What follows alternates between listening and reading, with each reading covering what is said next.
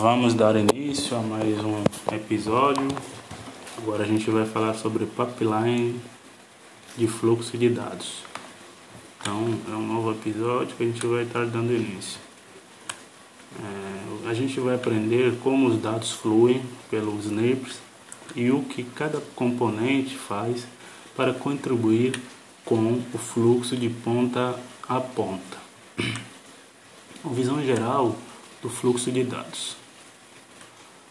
Temos um diagrama que fornece uma visão geral do fluxo de dados dos NAPs, como os dados são gerados é, por vários aplicativos Sparks. Então a gente está vendo uma imagem agora que nos fala sobre essa visão geral. É, fluxo de ponta a ponta, né? então os dados fluem pelos seguintes componentes. A gente vai falar sobre os componentes que os dados fluem. A primeira delas é o RIN, né? RIN console e RIN, se você estiver usando em gestão remota. Então seria o RIN. A gente tem o Kafka, Faísca, Source e HDFS. Então a gente vai ver cada um deles começando por console Ring. O console Ring ele busca os dados é, dos nomes de ingestão. Eles podem ser locais ou remotos. O console Ring busca dados dos nomes de ingestão e encaminha os logs para os corretores né, Kafka. E por sua vez, o Kafka é um barramento de mensagem usado para entregar os logs de evento de nós de ingestão e, em seguida, entre cada um dos aplicativos Spark conforme os dados são processados. Finalmente, ele entrega os dados processados à interface do usuário Snaps. O Spark, por sua vez, é a estrutura de processamento para dados de streaming ao vivo.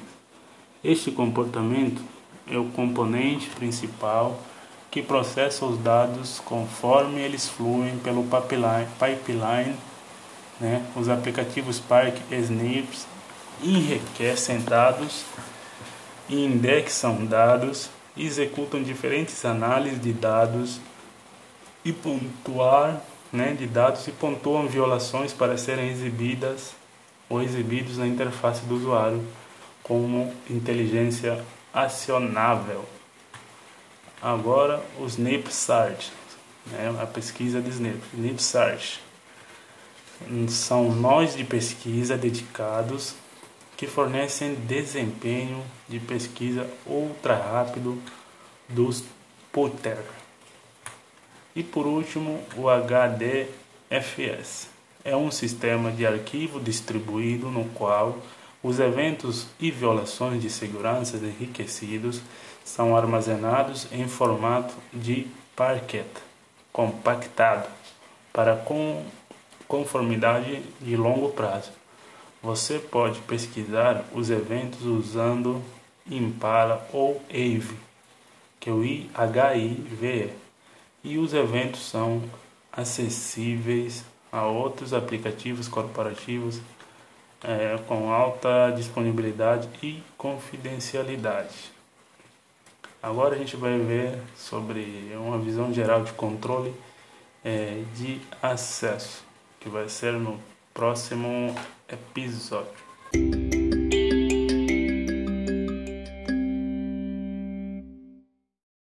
E vamos falar agora do novo tópico, que é a visão geral do controle de acesso. Neste módulo, fornecemos uma visão geral de como o recurso de controle de acesso permite que os administradores registram acesso nos NEPs. Então, vamos dar uma olhada. O controle de acesso o controle de acesso é usado para restringir, restringir o acesso a telas selecionadas nos NERVs com base na função do usuário. As funções são baseadas na função de trabalho do usuário. Antes de configurar o controle de acesso, determine as funções e recursos a serem atribuídos a cada função. Você também decidirá quais usuários devem ser atribuídos a cada função. A configuração do controle de acesso requer duas etapas e você pode incluir uma terceira etapa opcional. A primeira é criar funções e atribuir capacidades da função. A segunda é criar usuários e atribuí-las a estas funções. E a terceira opcional seria criar o grupo e atribuí-la a usuários e funções a grupo. Os grupos de segurança facilitam o gerenciamento de usuários e funções, permitindo ação em massa, porque as permissões para o grupo são herdadas por todos os membros dentro do grupo. Você também deve criar grupos para atribuir acesso granular. Os papéis se tornam mais fácil, né, o controle de desempenho, ou seja, os papéis tornam mais fácil o controle de desempenho. As funções podem ser atribuídas a vários recursos que permitem aos usuários acessar módulos específicos do aplicativo. Alguns exemplos das funções de Snapes incluem admin, analista de segurança, aprovador, privacy master. E a gente vai entender o usuário. No contexto do Access Control, refere-se a todos os usuários que interagem com aplicativos NIRS. Podem ser administradores de sistema responsáveis pela manutenção da plataforma, analistas responsáveis pelo gerenciamento de ameaças, desenvolvedores de conteúdos responsáveis pelo desenvolvimento de casos de uso e oficiais de conformidade responsáveis por garantir a conformidade com o regulamento como o GDPR. Grupo, os grupos oferecem mais controles sobre a, as permissões do usuário. Você pode é, atribuir usuários diretamente a grupos ou atribuir funções a grupos para incluir todos os usuários como aquela função ou usuários com aquela função ao grupo. Todos os usuários que pertencem a um grupo herdarão as funções atribuídas ao grupo, mesmo se você não atribuir a função diretamente a ele. Ok? Então, a gente vai ver também agora sobre uma visão geral dos tipos de dados. Ok? E até a próxima.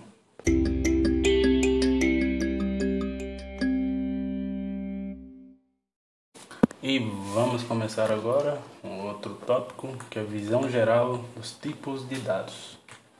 Neste módulo, revisaremos os diferentes tipos de dados que os NAPERS usa para enriquecer a atividade em sua rede para encontrar padrões e comportamento e detectar ameaças avançadas que ocorrem em várias fontes de dados. Você aprenderá como os dados de atividade suportam os casos de uso ou ambiente e como os dados de enriquecimento aprimoram os dados de atividades em seus casos de uso pela plataforma com a imagem completa de ameaça. Os NIPs coletam dados de diferentes fontes de dados estruturados e não estruturados que trabalham junto para mostrar uma imagem completa do que está acontecendo em sua rede. Isso inclui atividades, usuários, acessos, geolocalização, metadados e entidade ativo, inteligência de terceiro, lista de observação, tabelas de pesquisa, e grupo de pares. Os dados de atividade são os registros de segurança dos eventos que, que estão acontecendo em sua rede em todos os diferentes sistemas. Então, a gente vai ver agora sobre é, quando os dados da atividade são ingeridos, eles são enriquecidos com um contexto significativo de outro tipo de fonte de dados para aprender mais sobre o evento em si. Dados do usuário são identidade do usuário e os dados de RH. Metadados de entidades ou ativos são semelhantes aos dados do usuário, mas para, os, para as outras entidades em sua rede. Geolocalização. Você pode usar Maxmind para importar a geolocalização e endereços IP em todo o mundo para que, para que possa ver a localização do evento, ou seja, onde o evento ocorre, a localização exata. Os dados de acesso são os esquemas de privilégios para seus sistemas operacionais, banco de dados, aplicativos corporativos, aplicativos corporativos, diretórios e sistemas de gerenciamento de incidentes. Inteligência de terceiro. Snip também coleta inteligência sobre endereço IP, nomes de host que foram classificados como maliciosos por rastreadores de terceiros. Você pode usar a lista de observação para rastrear entidades que precisam ser observadas de perto devido ao risco inerentes. É, tabelas de pesquisa são usadas para em, são usadas em políticas para verificar palavras-chave críticas em eventos. E temos grupo de pares também, os grupos de pares são usados para fornecer contextos sobre comportamento típico de grupo de usuários para que você possa ver quando um grupo está se comportando de maneira anormal em comparação com seus pares ou se ele tem acesso a recursos que nenhum dos seus pares tem.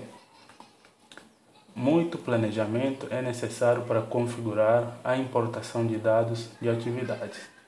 Snips concentra-se principalmente em eventos para proteção ou em eventos, aliás, para detecção de ameaças. No entanto, você vai querer ter dados de enriquecimento já importados para você é, poder especificar como enriquecer é, você pode especificar como enriquecer seus eventos para oferecer suporte a seus casos de uso. Isso significa que você precisa saber quais são esses casos de uso. E a gente vai ter a última, é, último tópico, né, para falar que é sobre é, dados ativos. E até lá.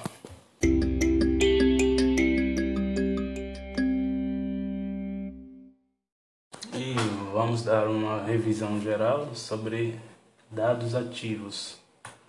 Snips usa conectores integrados e personalizados para ingerir dados de eventos de segurança de uma variedade de formas de, de uma variedade de fontes de dados, estruturados ou não estruturados, incluindo aplicativos corporativos, monitoramento de endpoint, segurança de perímetro, sistema de entidade, CIEM e fonte de dados não técnicos, como leitor de crachá e, e mídias sociais, que são não suportados que não são suportados por soluções típicas de gerenciamento de log.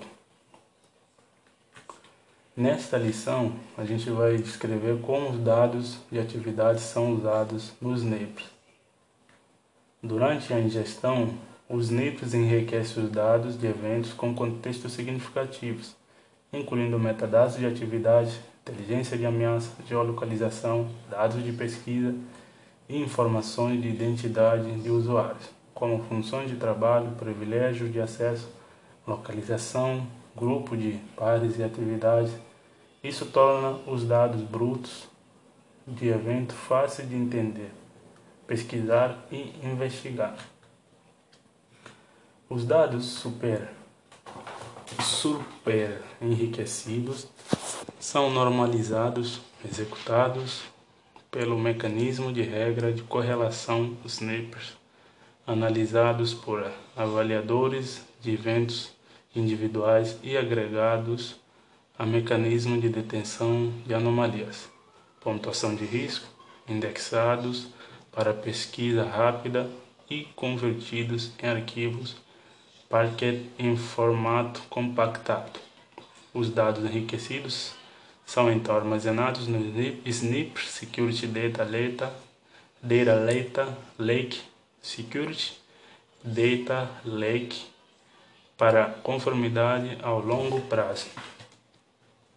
Então, a gente vai parar por aqui e no próximo episódio a gente vai dar continuidade sobre os dados e falando sobre o dashboard. E até lá. E dando continuidade, a gente vai falar nesse mesmo episódio, já terminando. Então você pode visualizar os resultados classificados de risco no painel é, e fazer uma busca detalhada para visualizar detalhes sobre eventos envolvidos na violação.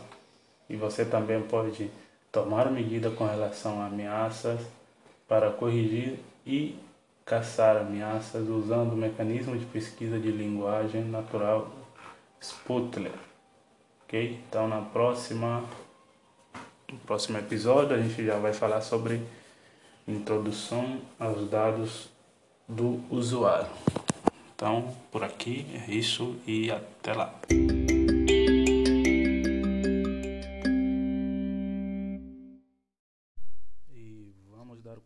Continuidade. Agora vamos falar de um tópico da lição 6, que é a introdução aos dados do usuário. Os usuários que interagem com os ativos de TI da organização são a base da plataforma Snapers. Todo o propósito da segurança da informação é detectar e impedir que usuários invasores conduzam atividades prejudiciais que podem prejudicar o bem-estar da organização. Neste módulo, discutiremos como os NIPs usa dados do usuário para enriquecer eventos de violação e identificar comportamentos suspeitos. Então a gente vê de novo né, um, uma imagem na tela, a gente vai descrever o que essa imagem está nos dizendo. Os NIPs ingerem dados de usuários, correlaciona-os a contas de atividades de fontes de dados diferentes e cria grupos de pares para usuários com atributos com atributos semelhantes, com cargos e departamentos. Os NIPs também usa os dados para adicionar contexto a eventos e atividades.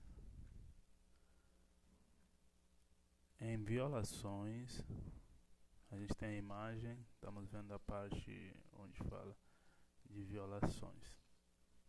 Né? Dentro da imagem é, são os detalhes de usuário. Então a gente vai falar agora da parte do, da violação. Em violações, você pode ver detalhes sobre o usuário e os grupos de pares aos usuários aos quais eles pertencem, para adicionar algum contexto adicional. Essas informações também são usadas durante a análise é, para identificar anomalias suspeitas no comportamento que indicam diferentes tipos de ameaças, como dados de acesso de um usuário que outros usuários com as mesmas funções de trabalho não acessam. A gente tem uma imagem também. Agora a gente vai descrever também.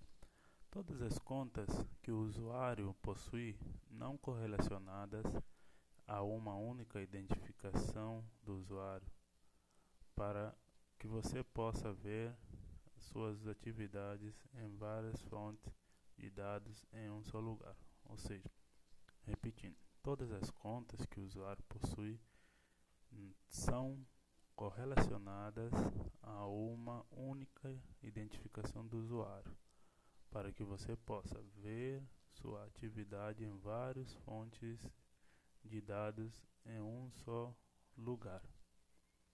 E agora vamos continuar falando do, do tópico 7, que é a introdução para o grupo de pares. Neste módulo, descreveremos como os NIPS constrói grupo de pares para usar em análise de acesso e comportamento.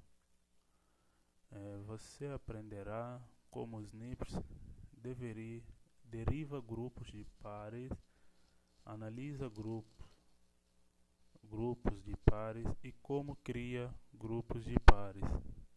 Você também aprenderá como detectar outliers ou acesso outlier de acesso dentro de grupos de pares e como os grupos de pares são usados para detectar atividades anormais em comparação com pares. Os grupos de pares são divididos. Os grupos de pares são derivados dos dados do usuário ou entidades. Em vez, os grupos de pares são derivados dos dados dos usuários ou da entidade em vez de importados como os outros tipos de enriquecimento. Eles são usados para fornecer contexto sobre o comportamento típico de grupo, grupos de usuários. Né? Eles são usados para fornecer contexto sobre o comportamento típico de grupos de usuários é, para você poder ver quando um usuário está se comportando de forma normal em comparação com seus pares, ou se ele tem acesso a recursos que nenhum dos seus pares tem. Snips pode construir linhas de base de comportamento em qualquer atributo de usuário, como título de trabalho, função, localização ou departamento. A indústria de cartão de crédito usa a análise de grupo de pares extensivamente para detectar transações fraudulentas no uso do cartão de crédito.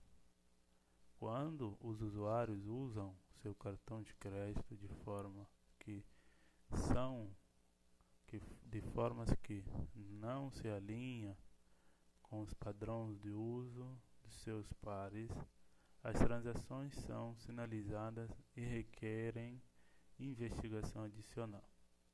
Uma abordagem semelhante é usada pelos NIPs que detectam o acesso não autorizado mantido pelos usuários. E os, os usuários são atribu atribuídos a um ou vários grupos de pares com base em, suas, em seus atributos e identidade. Um exemplo a gente tem na imagem, a gente tem um usuário de nome John, John Doe, um usuário dentro da organização pertence a três grupos de pares com base em seu código de trabalho, cargo e gerente. O grupo de pares ao qual o usuário pertence possui outros usuários com privilégio de acesso atribuído a ele. A primeira etapa da análise de grupo de pares é determinar quais grupos de pares são avaliados contra os quais comparar é, o, o usuário. Os privilégios de acesso mantidos por usuários pertencem a outros grupos de pares podem ou não ter privilégio de acesso semelhantes uns aos outros. O fator de coesão determina como muitos privilégios de acesso são comuns entre os membros do grupo de pares. Quanto maior o número de direitos comuns, maior o valor da coesão para o grupo do mesmo nível. Se o grupo de pares não for coeso o suficiente, não temos um alto nível de confiança no direito do usuário ser um hotelier neste grupo de pares. A segunda etapa é determinar o acesso externo de cada direito de, de, de cada direito detido por um usuário. Cada privilégio de acesso mantido por um usuário é comparado entre os membros de cada grupo de pares para determinar o número de usuários que possuem o mesmo privilégio de acesso. Quanto maior o número de usuários que possuem o mesmo direito, menor a probabilidade de o privilégio de acesso ser um hotelier. O direito é determinado como um hotelier se cruzar um limite para hotelierness. Hotelierness. A terceira etapa é determinar o risco de acesso para o usuário. Cada usuário dentro da organização pode ter um ou vários privilégios de acesso que são outliers. Quando quanto maior o número de privilégios de acesso é, que são outliers, maior o risco de acesso geral para o usuário. A coesão do grupo de pares e o risco de outlier de acesso são os dois principais indicadores de risco de acesso que os administradores de segurança e analistas de risco devem analisar para determinar o limite de risco de acesso apropriado. Coesão do grupo de pares.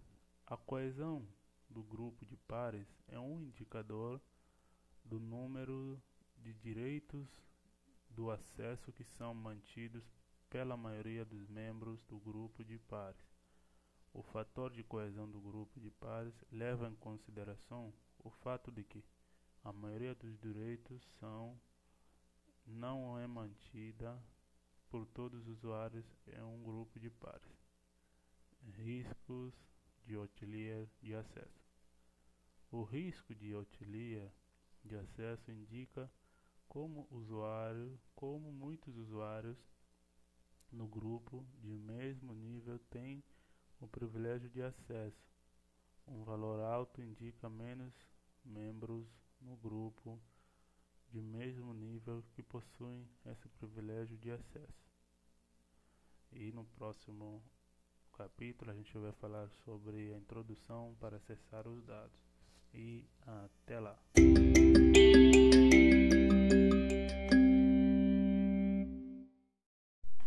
E vamos dar continuidade Agora a gente vai falar sobre introdução para acessar os dados. Neste capítulo, descreveremos como os dados de acesso são usados nos NIPs.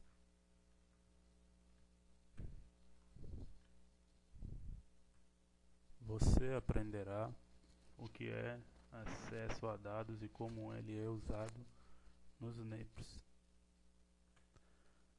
Você pode usar os dados de acesso para ver se os usuários têm um acesso em comum em comparação com seus colegas, ou se eles têm acesso que não deveriam ter com base no cargo.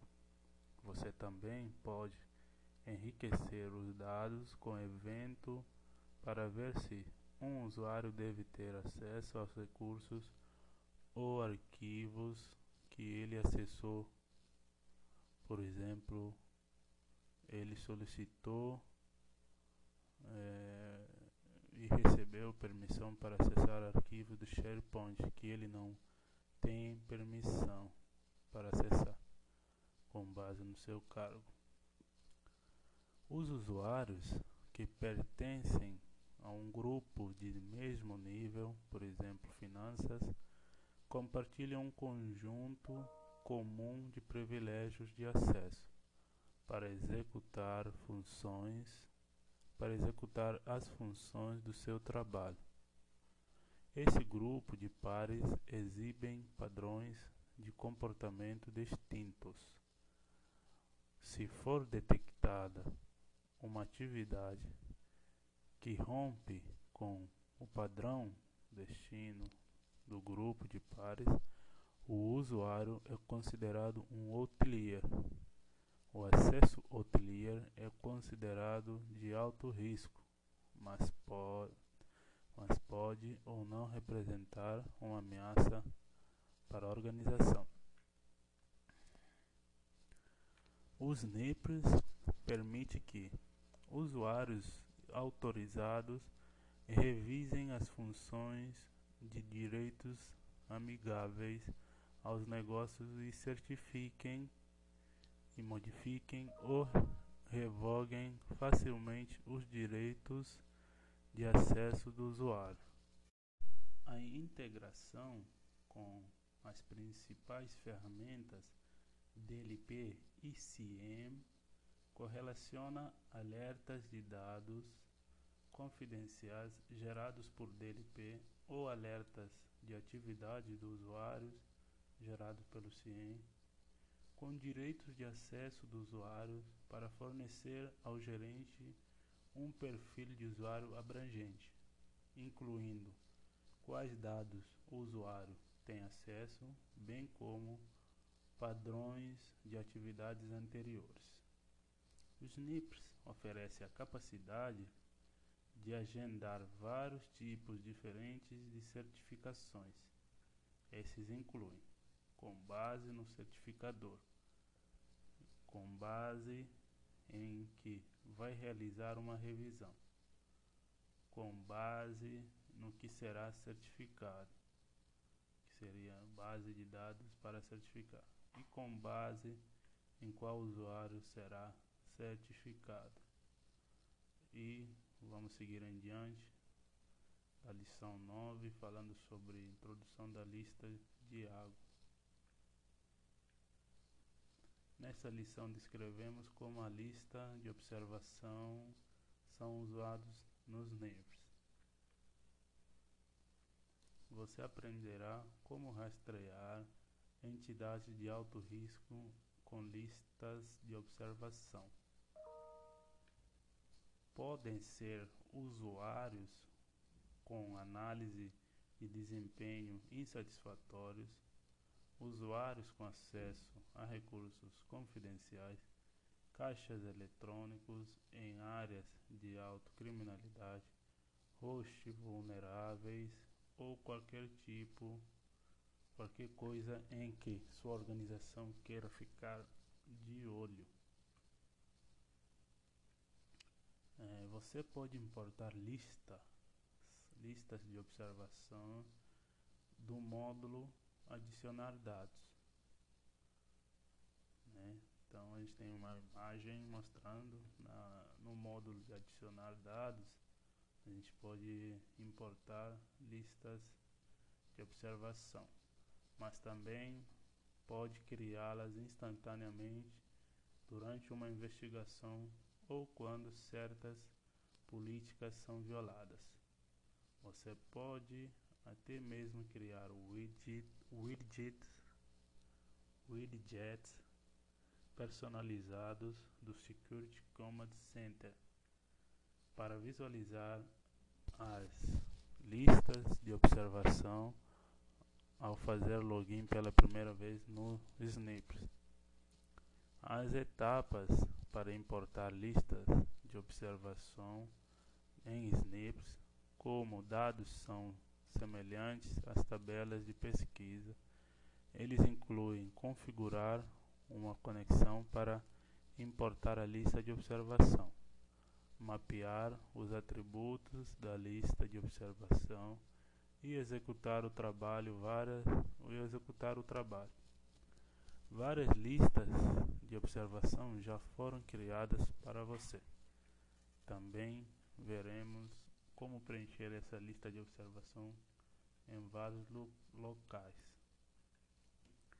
Visão geral, a gente vai falar agora nesse novo capítulo. Né? Visão geral dos SNPs Analytics.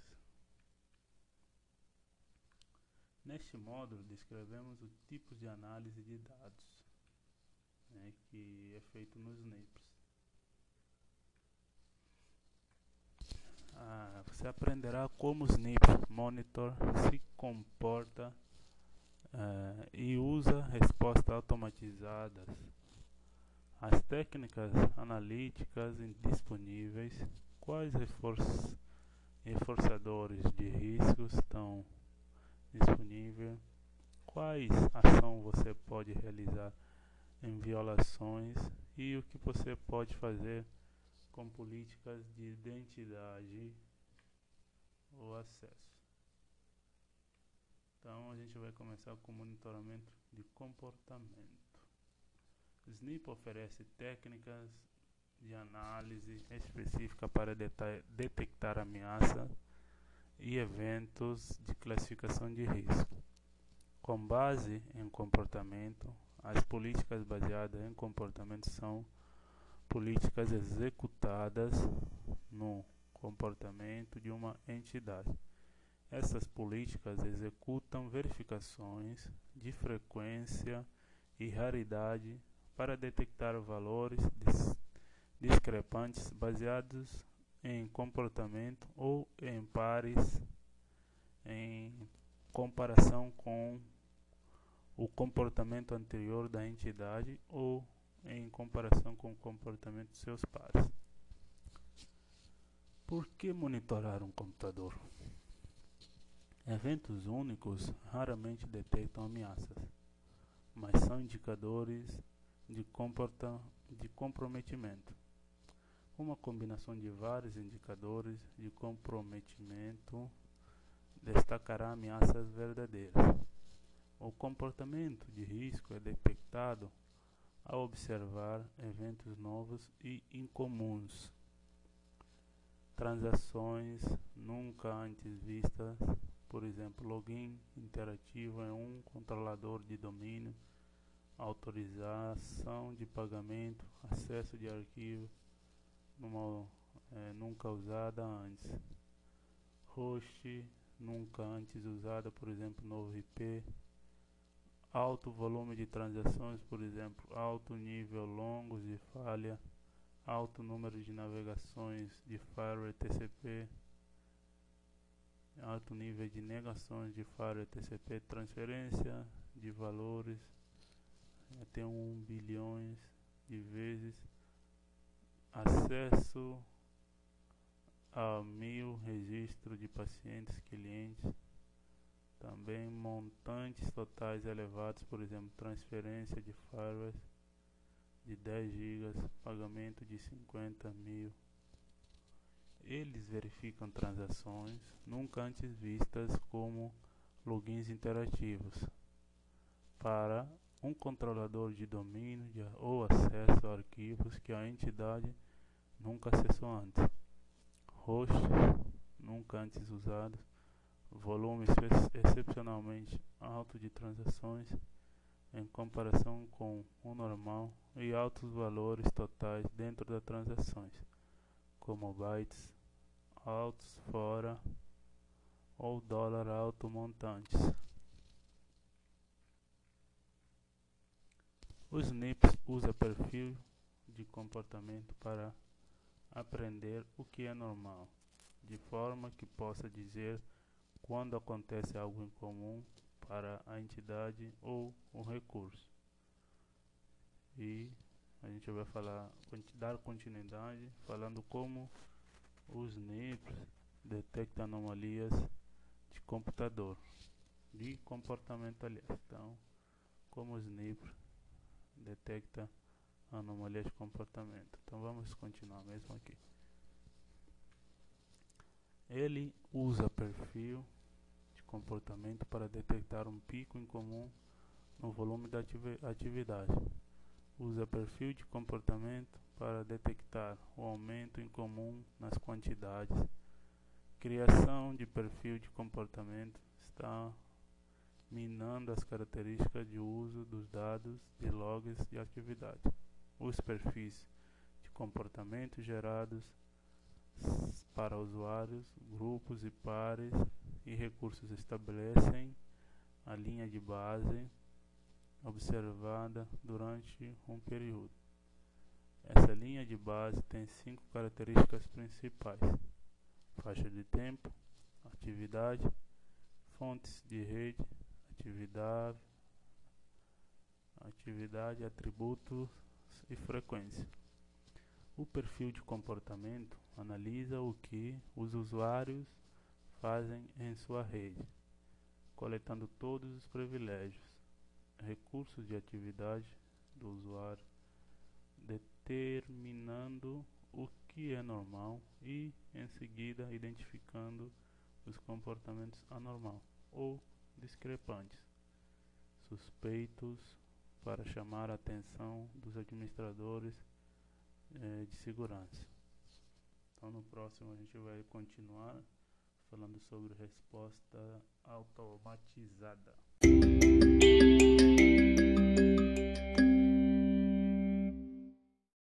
E vamos dar início. Agora a gente vai falar sobre resposta automatizada. Os NIPers incluem a opção de aplicar orquestração de resposta à violação de segurança por meio de manuais adicionáveis que são ativados dentro de políticas. Os manuais combinam tarefas automatizadas como reunir contexto sobre a violação e criar tickets de suporte com as tarefas manuais que o analista deve concluir quando ocorre uma violação. A resposta automatizada conduz o tempo gasto na execução, ou seja, a resposta automatizada reduz o tempo gasto na execução de tarefas simples e repetitivas, automatizando as atividades de triagem de incidentes e iniciando a funcionalidade de, de gerenciamento de ameaças automaticamente. Com integrações de resposta automatizada, os NIPS pode é, lançar manuais né, em resposta a diferentes tipos de ameaças detectadas pelos NIPS é, iniciar consultas ou ações em terminais do console Sniper em resposta a uma ameaça. Importar alertas UEBA com a sigla UEBA, UEBA importar alertas, alertas UEBA críticos em formato CEF, sigla CEF dos NIPRs como incidentes junto com alertas de diferentes sistemas de monitoramento de segurança e agregue alerta de segurança por conta do usuário em um incidente de segurança. Também pode verificar a reputação dos IPs, domínios URLs e arquivos e verifica se o IP ou domínio do remetente do e-mail está em uma lista de spam. Também pode obter dados de words, que é o WHOLS e DNS. E verifique a validade dos certificados. Inicie uma varredura de vulnerabilidade de rede. Agora a gente vai ver sobre o segundo tema, é o próximo tema que é técnicas analíticas. Perfis de comportamento são criados dentro de políticas e os atributos nos quais os perfis são executados diferem com base na forma de dados e na ameaça que você está tentando detectar. Como faremos mais adiante uma lição quando descrevemos algum perfil de comportamento de amostra. E os tipos de análise baseado em comportamento nos NIPS incluem o seguinte: comportamento raro, que detecta os eventos raros em comparação com o comportamento anterior. Exemplo: uma conta usa o endereço IP nunca antes usado. Segundo, aumento no número de ocorrências, que detecta picos incomuns no número de eventos de linhas de base estabelecidas em uma janela de tempo específica para o usuário ou todos os usuários. Um exemplo, se o usuário fizer X número de falha ao longo de um dia, o que nunca aconteceu no passado. No terceiro, aumento no volume ou quantidade, que detecta picos incomuns no volume ou quantidade de dados, estabelecendo assim uma linha de base em uma janela de tempo específica para o usuário ou entre todos os usuários. Exemplo: se o usuário enviar X volume de dados para o site de armazenamento pessoal em um dia, ou seja, o que nunca aconteceu antes.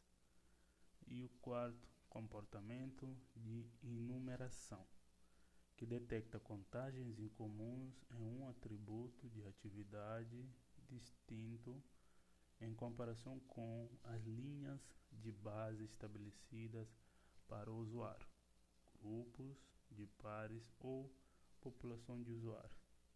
Comportamento de um atributo de evento diferente das linhas de base estabelecidas em uma janela de tempo específica para o usuário ou entre todos os usuários. Por exemplo, um número incomum de transações de falhas de login em uma fonte de dados em comparação com o número de ocorrências diárias normais. E quinto, atividades em comparação com seus pares, que detecta picos incomuns na atividade encontradas em alguns atributos de atividades em comparação ao usuário. Grupo de pares ou população de usuários. Exemplo: se o usuário modifica arquivos de outro departamento e está e esta atividade nunca foi realizada por outros membros do mesmo nível. E no próximo atividade, próximo tópico a gente vai continuar falando das políticas em tempo real e até lá. E vamos dar continuidade. Agora a gente vai falar sobre as políticas em tempo real. As políticas em tempo real realizam eventos únicos ou múltiplos que resultam em uma violação. E a gente vai ver alguns tópicos dessas políticas. Análise de eventos individual. Verifica as condições específicas e análises adicionais para um um único evento. Exemplo: se o usuário de país X, efetuar login no servidor Y e modificar o arquivo Z. Segundo ponto é análise de eventos agregados, que executa análises adicionais em eventos agregados passados, de condições de filtro e análise de evento adicional. Exemplo: se o logon do usuário for bem sucedido após X números de falha de logon com endereço IP diferente. Terceiro ponto: detecção de velocidade em terra, que sinaliza contas de atividades que realizam tentativas de login bem-sucedidas em diferentes locais geográficos em períodos incomuns ou impossíveis de tempo. Exemplo: se o usuário fizer login no servidor X várias vezes de vários países em um curto período de tempo. Terceiro ponto: analisador de tráfego, que usa os NIRPs Traffic Analyzer, Analyzer é, executa verificações específicas contra tráfego de proxy para detectar domínios raros e agentes é, de usuário e domínios gerados por algoritmos, bem como padrões de comportamento malicioso ou robótico. E temos também o phishing, que detecta e-mails que percebem que parecem ser de empresas conceituadas a fim de induzir indivíduos a revelarem as informações pessoais. Análise, o próximo tópico, análise de lote, que permite que você use os termos de pesquisa de Sputter ou HDFS para configurar regras para uma política. O processamento adicional de desempenho de análise o processamento adicional de desempenho de analítica de eventos após as violações terem sido detectadas pelo conjunto de condições você pode configurar análise de eventos adicionais para qualquer política. Basta selecionar a política e fornecer as informações.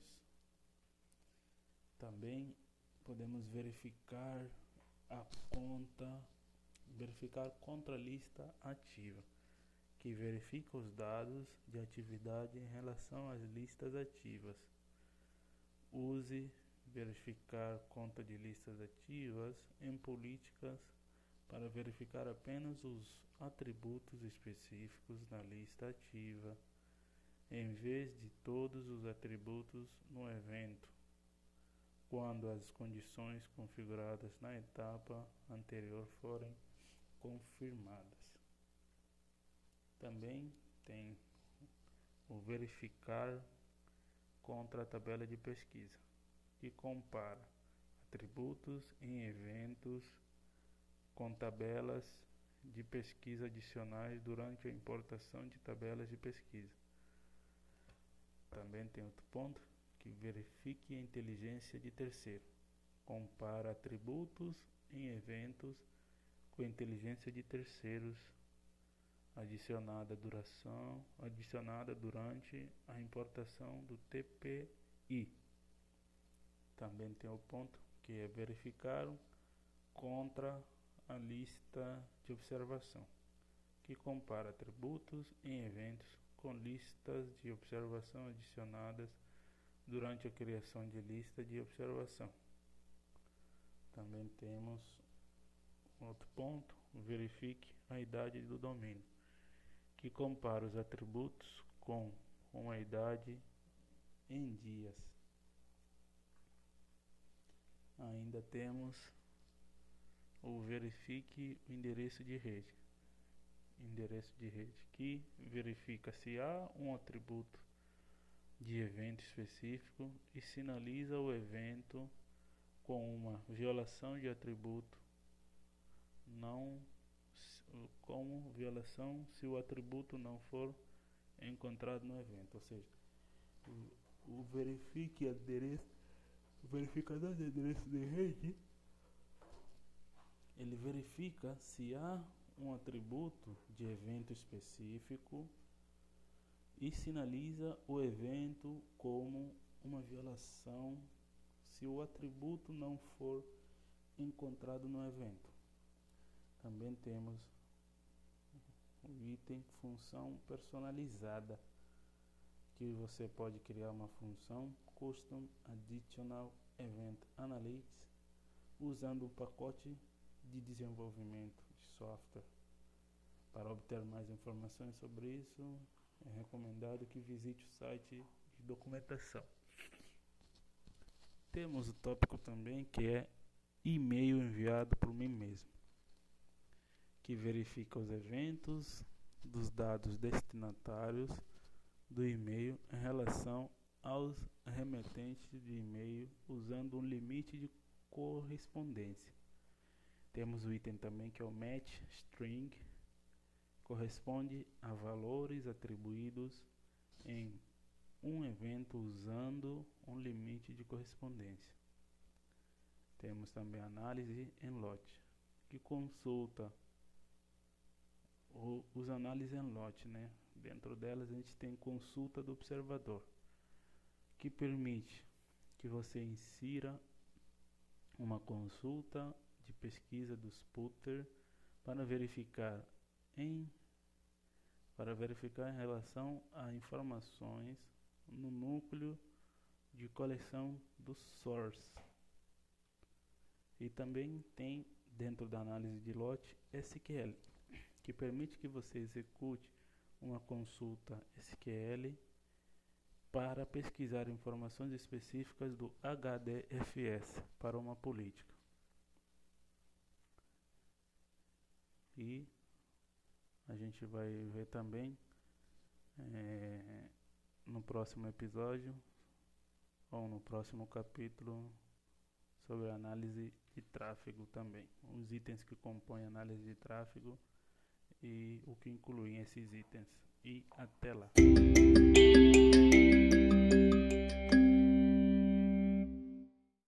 E vamos dar continuidade. Agora a gente vai falar sobre análise de tráfego. Quando você seleciona isso, ou seja, quando você seleciona na plataforma análise de tráfego, ele abre análises adicionais abaixo.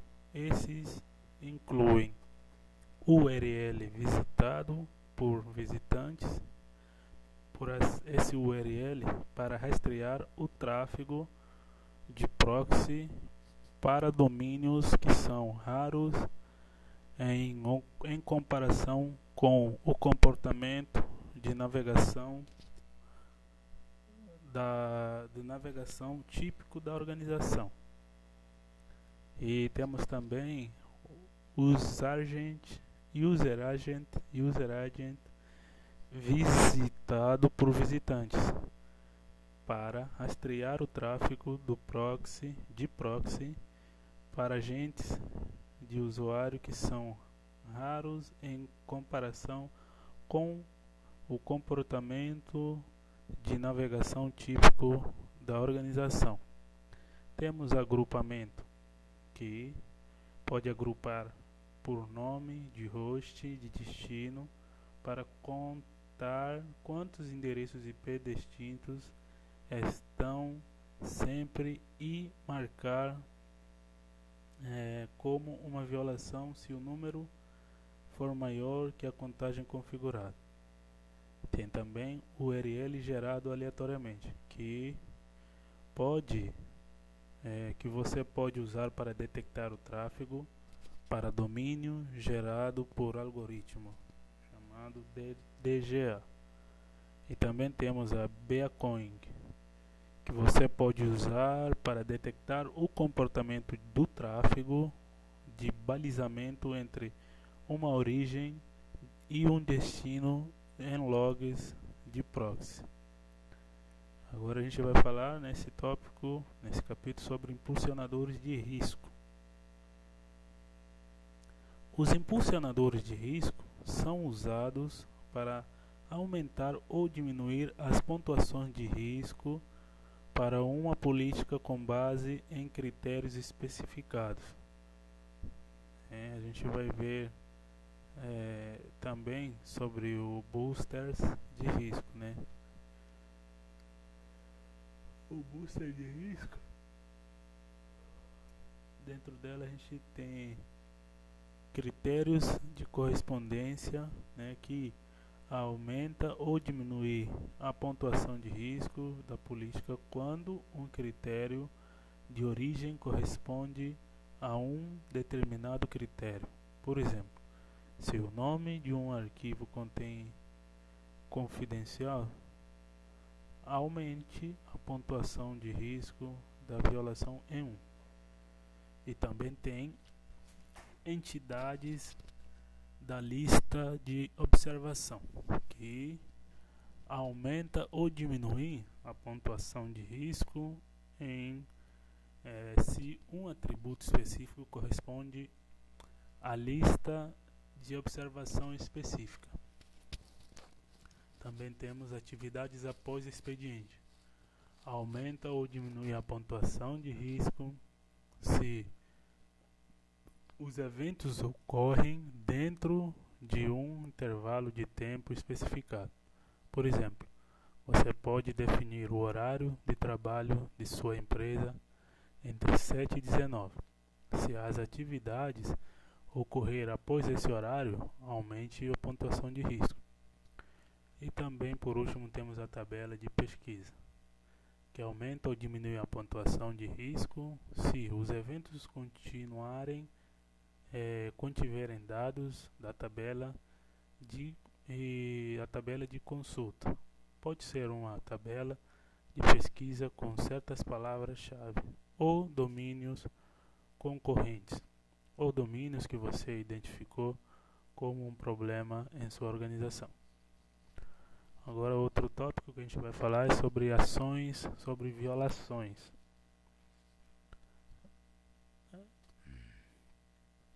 Depois de configurar a análise, você configura o que deseja que o análise veja no Security Command Center. Quando o SNP detecta a violação para essa política e as ações dos SNPs o executará. O resumo da violação mostra um instantâneo dos detalhes de violação. Portanto, você incluirá os atributos que fornecerão contexto sobre a violação para o analista. Você também pode especificar um resumo detalhado. Esta é a declaração que aparece para cada violação.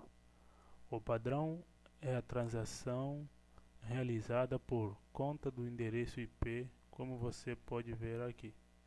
Mas você pode alterar os atributos e as palavras para dizer o que quiser. Uma lista completa de vários de variáveis pode ser encontrada na ajuda online do SNIP, mas apenas os atributos mapeados serão correspondidos para esse é, variável. Você pode habilitar o response boot para a política.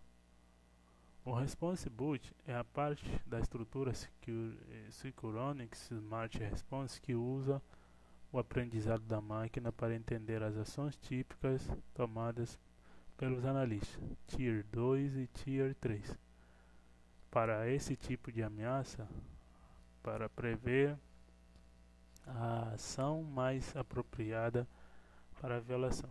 Em seguida, o responde bot mostrará sugestão, sugestões e ações que o analista deve realizar quando a política for violada.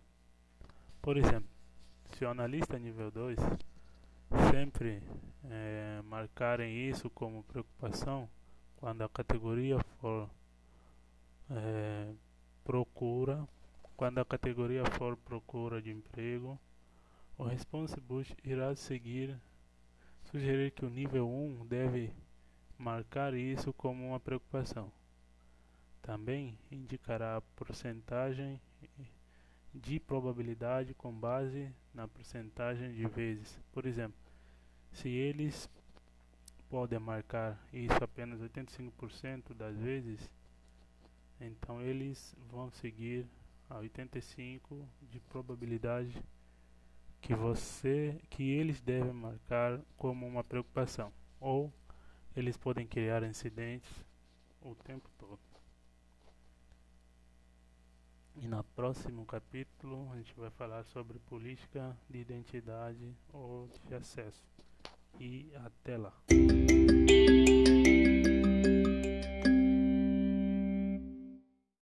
E vamos dar continuidade. Agora a gente vai falar sobre as políticas de identidade de acesso e acesso. As políticas de identidade ou acesso usam um modelo integrado para, execu para executar contra usuário e contas para executar contas de usuário e contas eh, de acesso. Essa política podem incluir essas políticas podem incluir políticas baseadas no usuário com pontuação de risco zero que detectam riscos inerentes, como avaliações de desempenho insatisfatório ou status de emprego, que podem ser usados para criar lista de observação ou como parte de um modelo de ameaça. Okay? Então a gente vai ver é, outro tópico agora que é a visão geral dos módulos de ameaça ou a visão geral dos modelos de ameaças. Nesta lição vamos discutir os modelos de ameaça. Os NIPS usam um modelo de ameaça para prever, detectar e conter a sequência de eventos que podem fazer parte de um ataque avançado. Discutiremos como detectar ataques sofisticados, fornecer uma compreensão dos modelos de ameaça, descrever como aumentar as pontuações de risco com modelos de ameaça e descrever como criar modelos de ameaça com SNPs. Ataques sofisticados ocorrem em estágios em várias fontes de dados. Neste exemplo, o ataque de cinco estágios ocorre em e-mail, proxy, sistemas operacionais. Então a gente vê uma imagem aqui que mostra os cinco pontos de ataques, ok? E vamos falar cada uma delas. Primeiro estágio é o estágio de reconhecimento em que o invasor reúne informações antes de um ataque para encontrar um ponto vulnerável na rede. Isso inclui ameaças como spam, spam email. Spam email. O estágio 2 é o estágio de entrega em que o invasor entrega um pacote malicioso para obter acesso a uma rede. Isso inclui ameaças como comunicação com o site malicioso por proxy. Já no estágio 3 é o estágio de instalação, em que o invasor encontra um ponto de entrada vulnerável na rede e obtém acesso. Isso inclui ameaças como um processo incomum em um host nos eventos do sistema operacional. No estágio 4 é comando, no estágio 4 é comando e controle. Nesse estágio, invasor aumenta o acesso para executar o ataque usando privilégios de administrador. Isso inclui beacon e malware por proxy. Finalmente, estágio 5 é a exfiltração de dados. Este é o estágio em que o invasor se move livremente pela rede e pode acessar ou remover quaisquer dados confidenciais à vontade. Isto é detectado por meio de um pico observado no número de bytes fora, da proxy, fora do proxy. Snips usa modelos de ameaça para prever, detectar e conter sequências de eventos descritos no exemplo anterior. Os modelos de ameaças combinam, combinam políticas e ameaças para detectar o comportamento relacionado em várias fontes de dados que, de outra forma, poderiam passar desapercebidos ou despercebidos. Os modelos de ameaça são usados nos NIPs para aumentar a pontuação de risco das atividades com base na categoria da política ou do indicador de ameaça. As pontuações de risco podem as pontuações de risco para modelos de, de ameaça são calculadas usando pontuação estática ou exponencial. A pontuação estática é a que define uma pontuação estática para todos os usuários, com base no peso selecionado. Por exemplo, se o peso ou pontuação estática específica for 100, todos os usuários que violam todos os estágios do modelo de ameaça terão uma pontuação de risco 100. Pontuação, agora a pontuação de risco exponencial usa a modelagem preditiva para calcular a pontuação de risco com base no peso para a potência do número de estágios.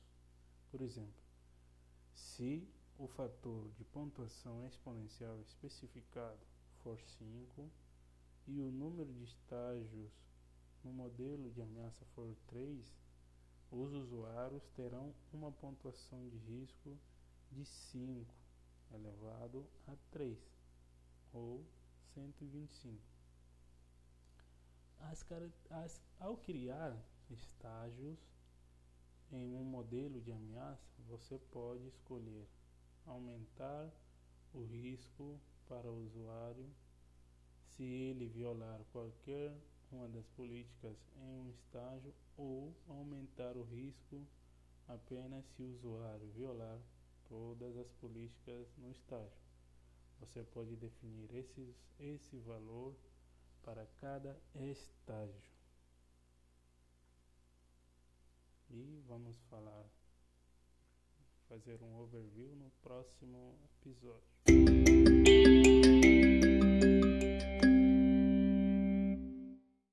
E vamos dar continuidade. Agora a gente vai, vai ver uma visão geral dos modelos de ameaça.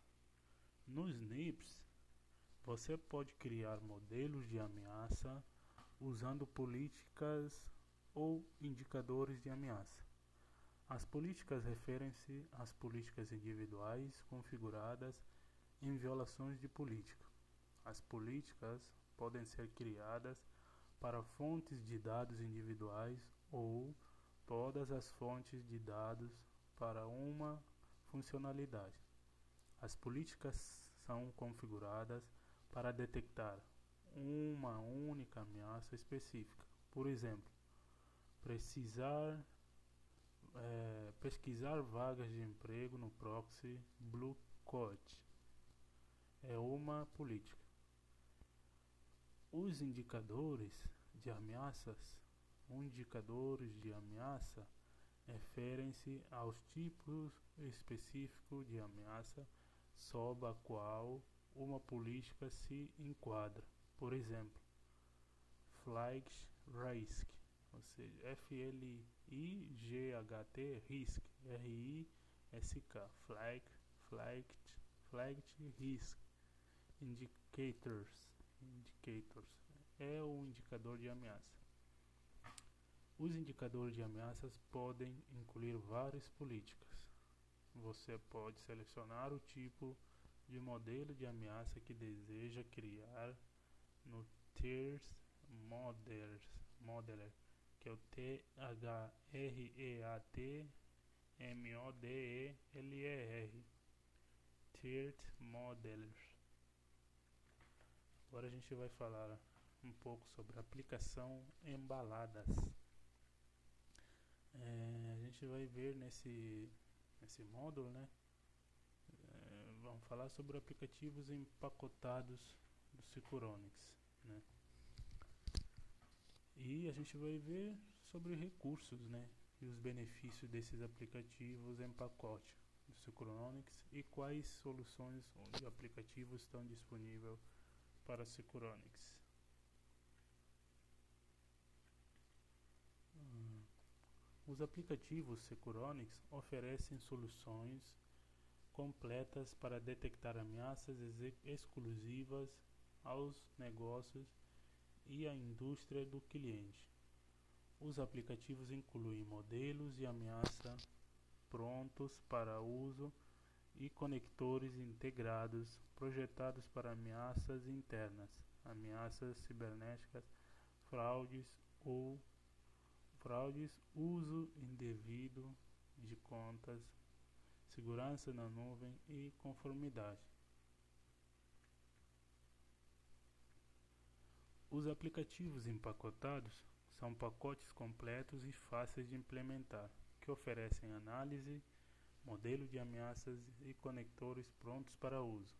Os pacotes incluem as políticas prescritas que detectam violações, como alto volume de dados baixados, bem como modelo de ameaça, que incluem várias políticas que constituem a única ameaça, como modelo de exportação de dados, bem como conectores para as fontes de dados específicos. O, a ferramenta de segurança que o cliente usa para coletar os dados contra os quais as políticas e modelos de ameaça são executados, como o Symantec Endpoint Security, que detecta quando os usuários tentam usar dispositivos de armazenamento USB para remover dados confidenciais. Esses, esses aplicativos são licenciados separadamente da plataforma Securonics e são implementados a partir da biblioteca de ameaças. Cada um dos oito aplicativos aborda casos de uso específico para um setor de negócio, para um setor e negócio, como o Patient Data Analytics, Patient, Patient Data Analytics para a saúde ou o tipo de ameaça como segurança de dados ou ameaça cibernética. Que vamos ver, é, vamos falar, falaremos mais sobre quais casos de uso cada aplicativo aborda mais tarde nessa lição. Os aplicativos se integram às fontes de dados já em uso. Por exemplo, se você estiver usando a segurança de endpoint, Sophos, S-O-P-H-O-S, em vez de Symantec, poderá ativar o conector Sophos que, que vem com o aplicativo de segurança de dados da biblioteca de ameaças com um único clique. Os aplicativos oferecem mais de mil modelos de ameaças e 300 conectores juntos para que você tenha uma visão completa de tudo o que está acontecendo, de todos os dispositivos e ferramentas de segurança da rede. Os modelos de ameaças para cada aplicativo são constantemente adicionados, utilizados e ajustados para refletir o cenário de ameaças em constante mudança. Você pode implementar essas adições, atualizações, essas adições, atualizações e alterações com um único clique à medida que se torna disponível na biblioteca de ameaças, para que o monitoramento de segurança esteja continuamente melhorando e evoluindo para acompanhar o cenário. E a gente vai ver também nesse tópico, ou melhor, no próximo tópico sobre benefício da aplicação em pacote. E até lá.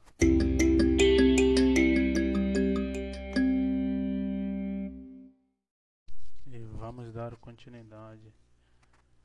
As soluções de aplicativos Synchronics oferecem valor rápido para, os clientes, para o cliente, pois são pré-embaladas com políticas, modelos de ameaças e conectores que já estão configurados para funcionar em seu ambiente e podem ser implementados em um único clique.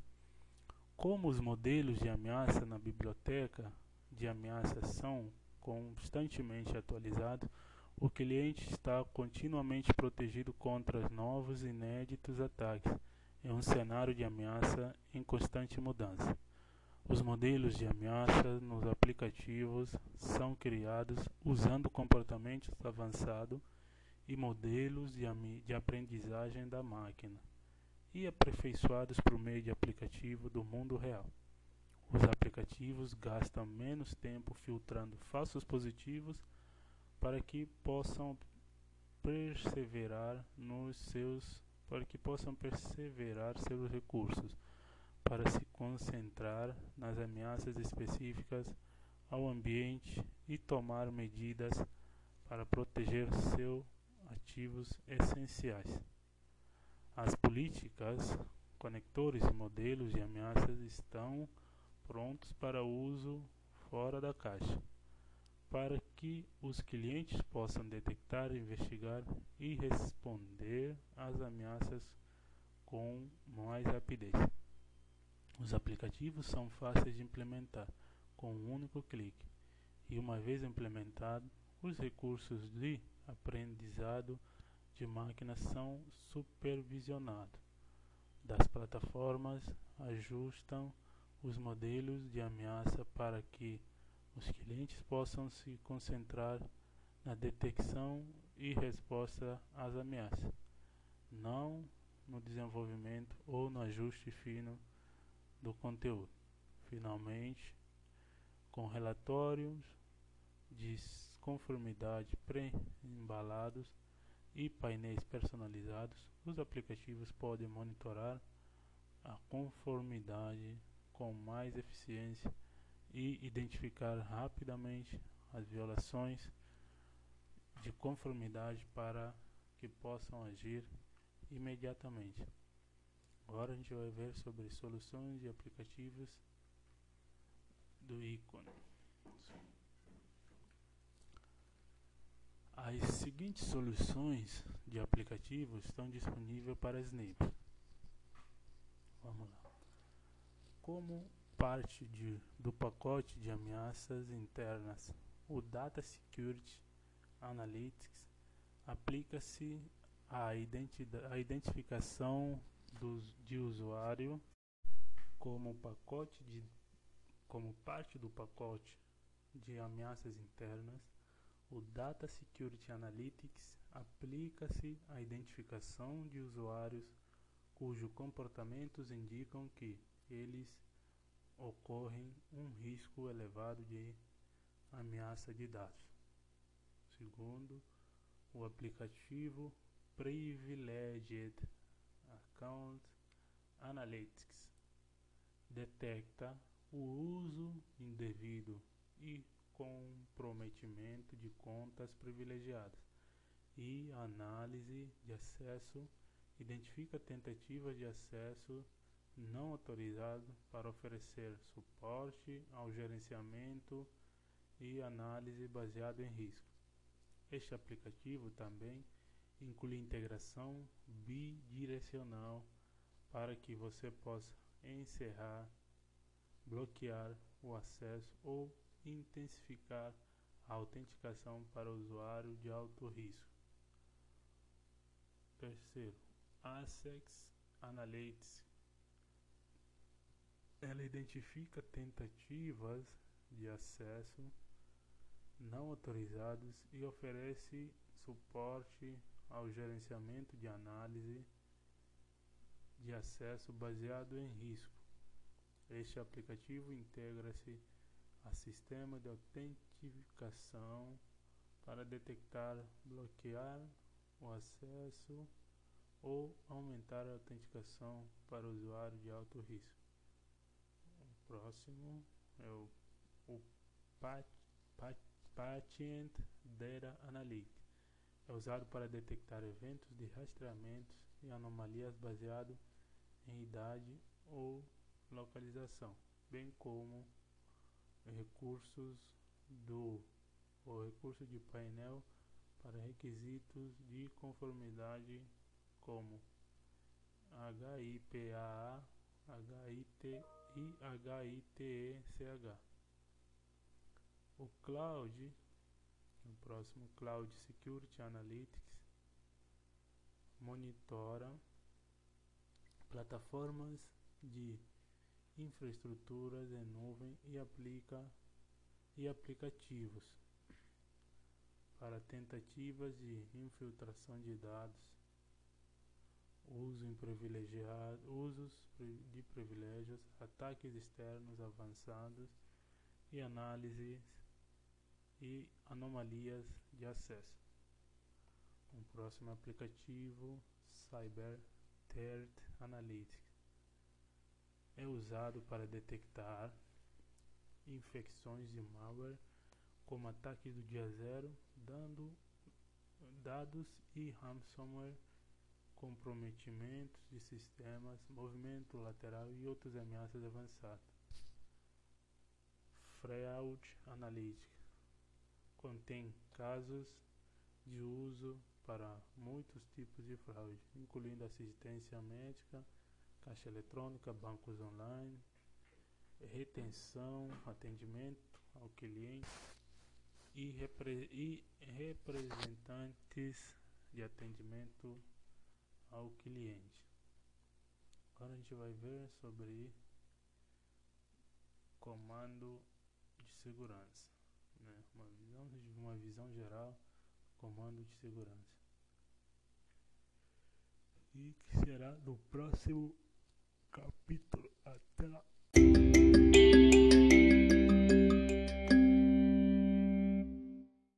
E vamos dar continuidade. Agora a gente vai falar sobre a visão geral do comando de segurança.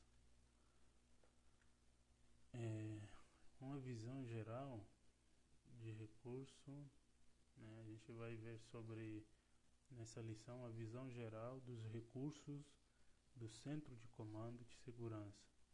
Né? Descrever como você pode visualizar, interpretar e personalizar o widget e como você pode investigar a execução e executar ações em violações de políticas e ameaças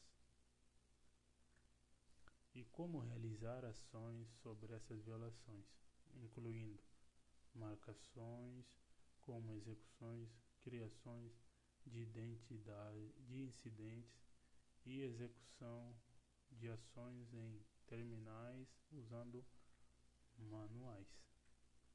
O Security Command Center oferece uma visão em tempo real das ameaças à medida que são detectadas pela plataforma. Nessa tela, a gente está vendo uma imagem aqui agora.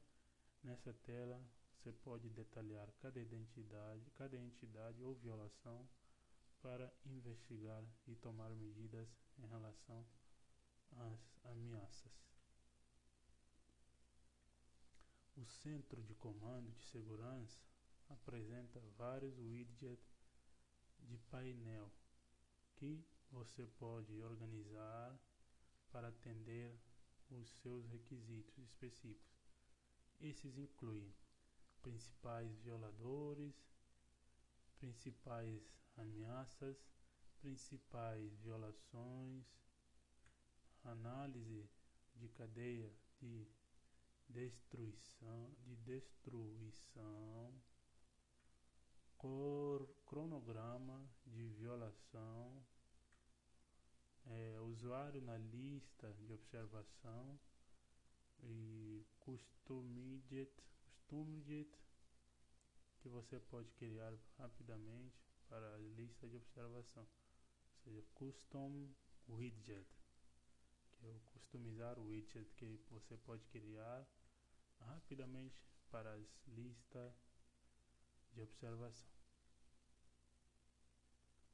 A tela da entidade exibe detalhes sobre a entidade, incluindo a lista de políticas e ameaças é, que eles violam e as pontuações de risco para cada violação que somam a pontuação de risco total para a entidade.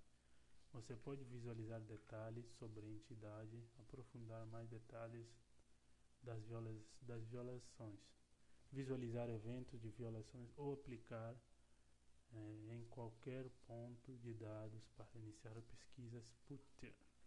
Sputter. E a gente tem uma imagem. Ao clicar em qualquer uma da imagem, você pode ver o resumo de cada violação. E também a gente tem imagem mostrando agora onde tem orientação. Pode clicar no, na guia Playbooks para ver os playbooks associados à política. A partir daqui, você pode iniciar a tarefa do manual que foram selecionadas quando a política foi criada. Como criar um incidente no ServiceNow ou de misto, gerenciar endpoint com, com Tanium e gerenciar contas no Active Directory.